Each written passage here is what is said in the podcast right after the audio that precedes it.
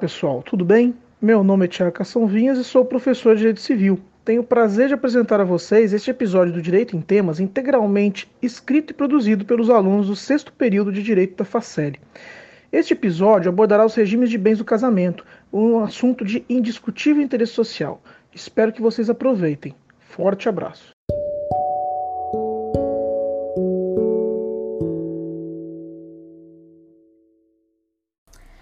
Olá pessoal, sejam todos muito bem-vindos. Meu nome é Raila e represento o sexto período de Direito da Faculdade Facel. Abordaremos hoje como tema desse podcast o regime de bens no casamento. Conhecer esse tema é imprescindível para a proteção patrimonial, já que o término do casamento muitas vezes pode ser traumático. Como uma das grandes referências no direito de família, Maria Berenice Dias já dizia: por pura vingança, quer ficar com os bens de quem não mais o chama de meu bem. Desejo e espero que vocês aproveitem todas as informações que serão abordadas a partir de agora. O tema escolhido, ele reveste-se de fundamental importância dada sua relevância social especialmente ao assumirmos que, nos termos da Constituição Federal, a família é a base da sociedade e o casamento ocupa uma posição singular no direito de família. O nosso trabalho ele está organizado da seguinte maneira: não temos a pretensão de esgotar o tema. Faremos algumas considerações iniciais e, posteriormente, serão abordados as especificidades de cada um dos regimes regulados pelo Código Civil, quais sejam regime de comunhão parcial, regime de comunhão universal, regime de participação final nos aquestos e o regime de separação de bens. É pertinente esclarecer que o casamento estabelece comunhão plena de vida, amparada na igualdade de direitos e deveres entre os cônjuges. Essa comunhão de vida produz efeitos não somente na esfera afetiva, mas também na patrimonial. O regime matrimonial de bens vem a ser justamente o conjunto de regras que regulam os interesses patrimoniais resultantes dessa comunhão de vida estabelecida pelo casamento. No que se refere à escolha do regime, o legislador prestigiou o princípio da autonomia privada, assegurando aos nubentes a livre escolha por qualquer um dos regimes de bens regulados pelo Código Civil, podendo inclusive as partes optarem por regras que não se enquadrem em nenhum dos regimes disciplinados, desde que não haja violação de normas de ordem pública. A escolha deve recair sobre um único regime para ambos os nubentes. Não pode, por exemplo, estipular o regime de separação de bens para a esposa e o regime de comunhão universal para o marido. No silêncio dos nubentes quanto à escolha do regime, ou em caso de nulidade ou ineficácia da convenção que resultou na escolha, aplica-se o regime de comunhão parcial de bens. Esse foi o regime supletório escolhido pelo legislador. Em relação à possibilidade de alteração de regime de bens, o Código Civil admite, desde que haja autorização judicial em pedido motivado de ambos os cônjuges, ressalvando-se sempre direito de terceiros. A doutrina ela aponta certa incoerência nessa exigência de autorização judicial, uma vez que, para a celebração do casamento e a escolha do regime de bens, não há tal exigência. O motivo justificado será analisado caso a caso pelo judiciário, tratando-se, portanto, de uma cláusula geral. A jurisprudência tem relativizado essa exigência de motivo justificado, em consonância com o princípio da autonomia privada. A publicidade da sentença que defere esse pedido é essencial para a proteção de direitos de terceiros. E conforme já decidiu o STJ em sede de recurso especial, a publicação da sentença e as anotações e alterações procedidas em registros próprios atendem ao princípio da publicidade. Antes de entrarmos nas especificidades de cada um dos regimes de bens regulados pelo Código Civil, é importante entender a forma dessa escolha e o momento em que ela se realiza. Antes da celebração do casamento, os nubentes devem requerer a habilitação para tal, procedimento em que, após cumpridas algumas formalidades, o oficial de registro verifica eventual existência de fato obstativo, para só então emitir o certificado de habilitação. A opção pelo regime de comunhão parcial poderá ser reduzido a termo no procedimento de habilitação, mas se a opção for por qualquer outro regime, será necessário um pacto antinupcial por escritura pública. É possível dizer que esse pacto tem natureza contratual e revela interesse patrimonial em seu conteúdo. É uma importante aplicação do princípio da autonomia privada, em que os consortes decidem acerca dos interesses econômicos que surgem em razão do casamento. O regime é, portanto, escolhido antes da celebração, passando a vigorar desde a data do casamento.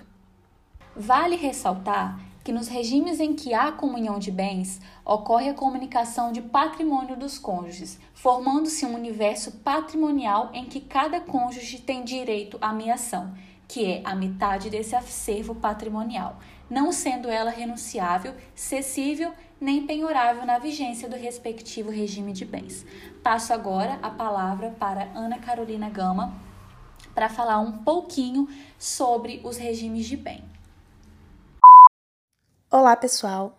Eu sou Carol Gama, aluna do sexto período de Direito da Facele, e como a Raila disse, eu estarei dando prosseguimento na nossa discussão e falarei um pouco a respeito de dois regimes de bens: o regime de comunhão parcial de bens e o regime de comunhão universal de bens. No regime de comunhão parcial de bens, comunicam-se os bens que sobrevierem ao casal na constância do casamento, ou seja, durante a união. Nesse caso, há uma presunção de que os bens adquiridos após o casamento foram adquiridos com esforço comum, portanto, são partilháveis entre os cônjuges caso haja dissolução da sociedade conjugal. É como se tirássemos fotografias de dois momentos, uma antes do casamento e uma depois do casamento. Os bens adquiridos antes do casamento não se comunicam, não são partilháveis. Já os bens adquiridos a partir do casamento compõem o que se chama de aquestos, e há a presunção de que foram adquiridos com esforço comum, o que justifica, portanto, a comunhão. Por expressa determinação legal, alguns bens não se comunicam, ou seja, não integram a comunhão, como é o caso dos bens que cada um dos cônjuges já possuíam antes do casamento. Como já foi dito aqui, não há o que se falar em esforço comum nesse caso, assim como aqueles bens que cada cônjuge recebe como herança ou por doação, e os que forem subrogados no lugar desses bens. Os bens adquiridos com a receita da venda de bens particulares, ou seja, aqueles bens que só pertencem a um dos cônjuges, também não vão integrar a comunhão. Eu vou ilustrar. Imagine que uma esposa possua uma casa adquirida quando ainda era solteira. Essa casa é um bem particular. Não há o que se falar em esforço comum. Se essa casa for vendida durante o casamento e com a receita dessa venda ela comprar um lote, esse novo imóvel também será incomunicável. Afinal, houve subrogação real do bem incomunicável. Da mesma forma que os bens adquiridos antes do casamento são incomunicáveis, as dívidas contraídas antes do casamento também são.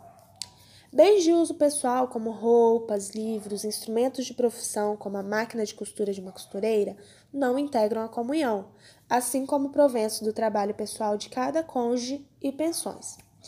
As obrigações decorrentes de ato ilícito são de responsabilidade do cônjuge autor do ato ilícito, a menos que ele tenha revertido em proveito do casal, situação em que ambos irão responder pela obrigação. Por exemplo, se o marido explora uma atividade econômica numa fazenda do casal e no exercício dessa atividade ele comete um dano ambiental, caso a esposa obtenha algum proveito dessa atividade econômica, ela também responderá por eventuais multas por descumprimento da legislação ambiental. Existe uma discussão na doutrina, uma certa divergência doutrinária sobre a incomunicabilidade de proventos de trabalho pessoal, até porque é do salário e das remunerações que derivam quase a totalidade do patrimônio. Inclusive, há precedente judicial já permitindo a comunicação na constância do casamento, nos regimes de comunhão parcial e universal de bens. O projeto de lei 699 de 2011 pretende revogar esse inciso que trata dos proventos de trabalho pessoal do rol de incomunicabilidade, ou seja, os proventos do trabalho pessoal já não seriam mais tidos como incomunicáveis. O que encerraria essa discussão a respeito desse assunto. De acordo com o artigo 1660 do Código Civil, entram na comunhão os bens adquiridos na constância do casamento a título oneroso conforme já explicado, ainda que em nome apenas da esposa ou apenas do marido. Igualmente, os bens adquiridos por fato eventual por um dos cônjuges, independente da colaboração do outro. Por exemplo, se um dos cônjuges ganhar na loteria e receber o prêmio durante o casamento, esse prêmio integra a comunhão. A doação, herança ou legado, quando em favor de ambos os cônjuges, também vai integrar a comunhão.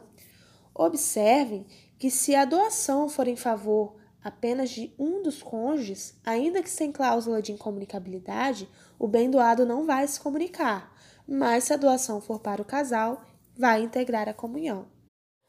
Também são partilháveis as benfeitorias em bens particulares e os frutos dos bens comuns ou particulares que forem percebidos durante o casamento ou aqueles pendentes ao tempo de cessar a comunhão.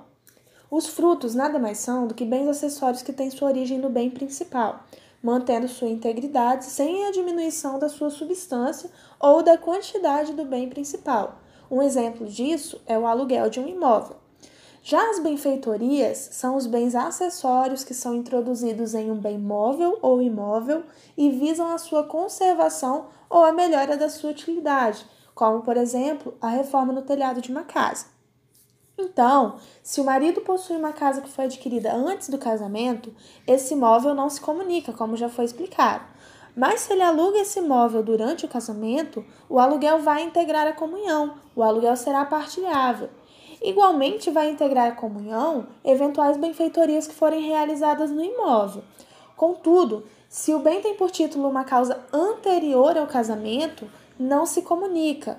Como, por exemplo, quando a esposa recebe no curso do casamento o valor referente à venda de um imóvel, uma venda que foi realizada antes do casamento, situação em que esse valor também será incomunicável.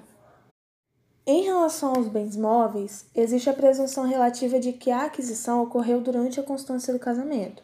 Ou seja, até que se prove o contrário, os bens móveis são tratados como se fossem adquiridos após o casamento e, portanto, serão passíveis de comunhão. Ainda dentro do regime de comunhão parcial de bens, o Código Civil disciplina a administração desses bens.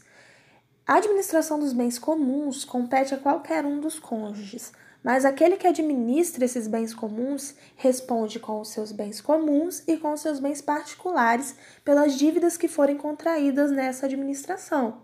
Já o outro cônjuge responde somente na razão do proveito auferido por ele.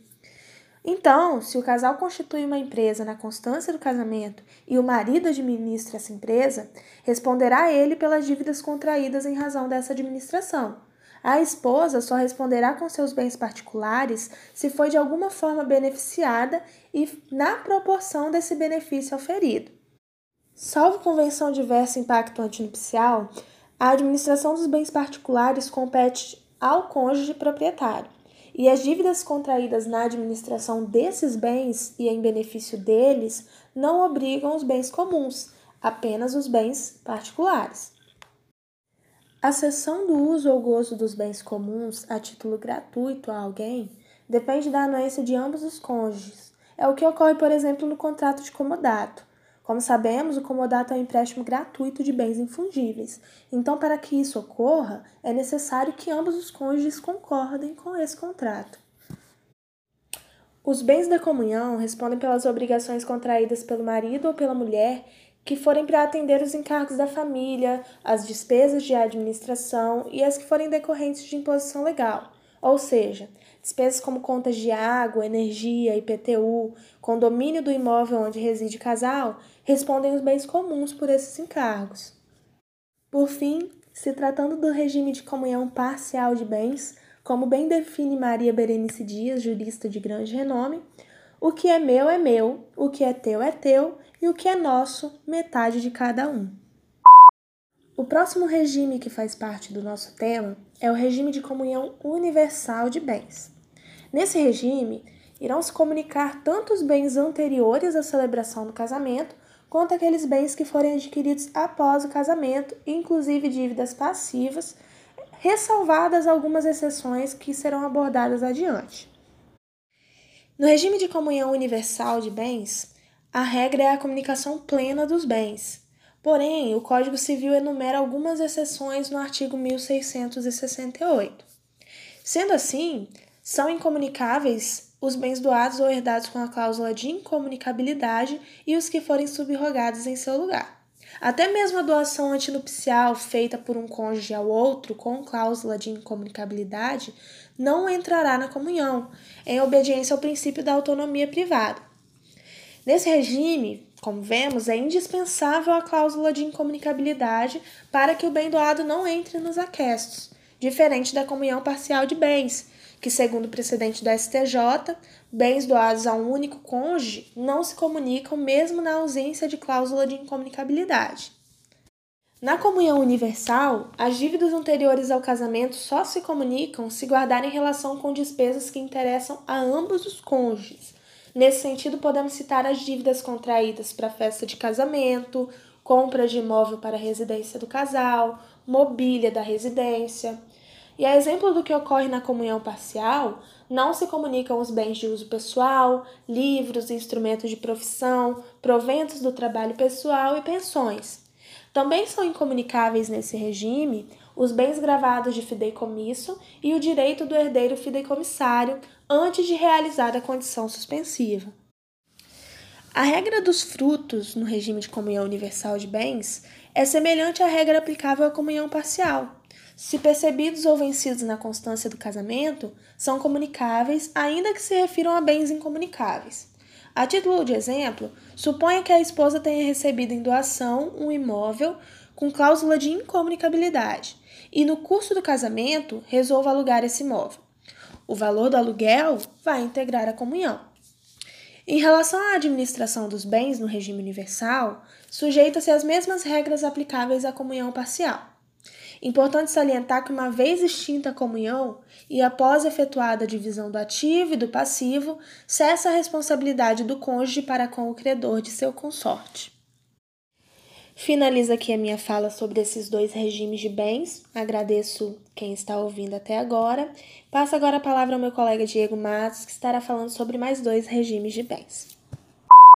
Ei pessoal, meu nome é Diego, eu sou aluno do sexto período de Direito e darei continuidade à explicação dos regimes de bens, tratando agora do regime de separação de bens. A adoção do regime de separação de bens decorre da celebração de pacto antenupcial ou do atendimento de uma exigência da legislação. Quando a separação de bens é pactuada entre os nubentes, denomina-se regime de separação de bens convencional. Quando é exigida pela legislação, denomina-se regime de separação de bens legal ou obrigatório. O Código Civil impõe o regime de separação de bens ao casamento celebrado com inobservância de causa suspensiva, ao casamento envolvendo pessoa maior de 70 anos e ao casamento cuja celebração depende de suprimento judicial. É o caso, por exemplo, da união que envolve adolescente maior de 16 e menor de 18 anos que carece de suprimento judicial quando injusta a denegação do consentimento para o casamento. As causas suspensivas mencionadas anteriormente são situações que visam a impedir a confusão patrimonial. É o caso, por exemplo, do divorciado enquanto não houver sido homologada ou decidida a partilha de bens do casal. Contudo, é a imposição do regime de separação de bens ao maior de 70 anos que tem recebido maiores críticas de importante parcela da doutrina, que considera a exigência discriminatória à luz dos princípios da igualdade e da dignidade da pessoa humana. A regra básica do regime de separação de bens é a incomunicabilidade, tanto dos bens adquiridos antes do casamento quanto daqueles adquiridos após sua celebração. No entanto, segundo a súmula 377 do Supremo Tribunal Federal, no regime de separação legal, comunicam-se os bens adquiridos na constância do casamento. É importante destacar que a doutrina e a jurisprudência divergem sobre a atual aplicabilidade da súmula, entre aqueles que defendem sua aplicação, há ainda divergência sobre a necessidade de prova do esforço comum na aquisição de bens na constância do casamento. De toda sorte, se o objetivo é garantir a efetiva separação de bens, o regime a ser escolhido é o de separação de bens convencional, sendo prudente no pacto antenupcial afastar expressamente a aplicabilidade da súmula 377 do STF, visando assegurar a chamada separação absoluta de bens. Uma vez estipulada a separação de bens, os bens permanecerão sob a administração exclusiva de cada um dos cônjuges, que poderão livremente alienar ou gravar de ônus real. Independentemente de a separação ser legal ou convencional, ambos os cônjuges são obrigados a contribuir para as despesas do casal na proporção dos rendimentos de seus trabalhos e de seus bens, a menos que, por pacto antenupcial, estipulem de forma diferente.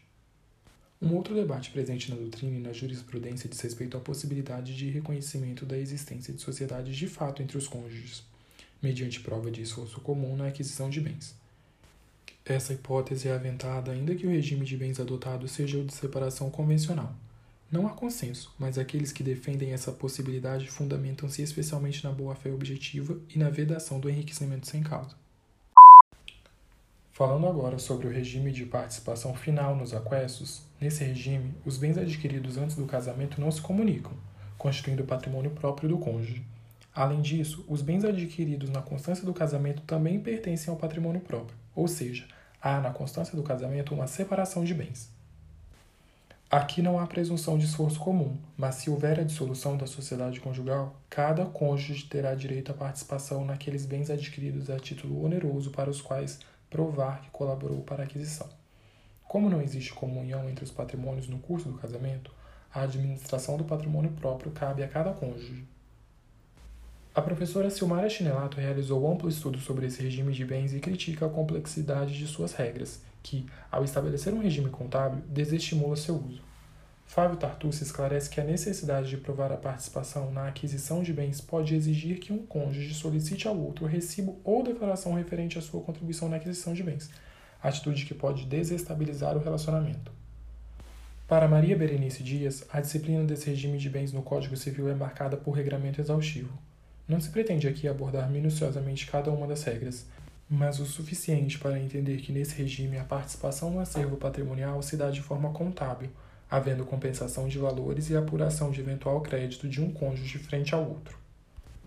Quando dissolvida a sociedade conjugal, uma apuração do montante dos aquestos é realizada, excluindo da soma dos patrimônios próprios os bens anteriores ao casamento e os que em seu lugar se subrogaram. Também serão excluídos da soma dos patrimônios próprios os bens que sobrevieram a cada cônjuge por herança ou doação e as dívidas relativas a esses bens. Na determinação do montante dos aquestos, o bem doado por um dos cônjuges sem autorização do outro poderá ser declarado no montante partilhável. O valor do bem alienado por um dos cônjuges em detrimento da participação a que o outro tem direito deve ser somado ao montante dos aquestos, se a alienação não puder ser anulada. Sobre as dívidas posteriores ao casamento, responderá somente quem as contraiu, a menos que tenha revertido em benefício do outro cônjuge ou do casal. Caso um dos cônjuges tenha liquidado a dívida do outro com bens de seu próprio patrimônio, o valor será imputado à participação do outro cônjuge. Nos bens adquiridos por trabalho conjunto, a cota de cada cônjuge será igual, a menos que se prove participação maior. Não sendo possível ou conveniente a divisão de todos os bens, será calculado o valor para reposição em dinheiro ao cônjuge não proprietário. Na impossibilidade de realizar a reposição em dinheiro, serão avaliados e, mediante autorização judicial, alienados tanto os bens quanto os bastarem. Em suma, esse regime exige um rigoroso controle e registro de variações patrimoniais ocorridas na constância do casamento, para que, em caso de dissolução da sociedade conjugal, seja possível apurar a participação de cada cônjuge no acervo patrimonial. E assim concluímos esse episódio do Direito em Temas. Espero que tenham gostado. Se cuidem, usem máscara, higienizem as mãos e até a próxima!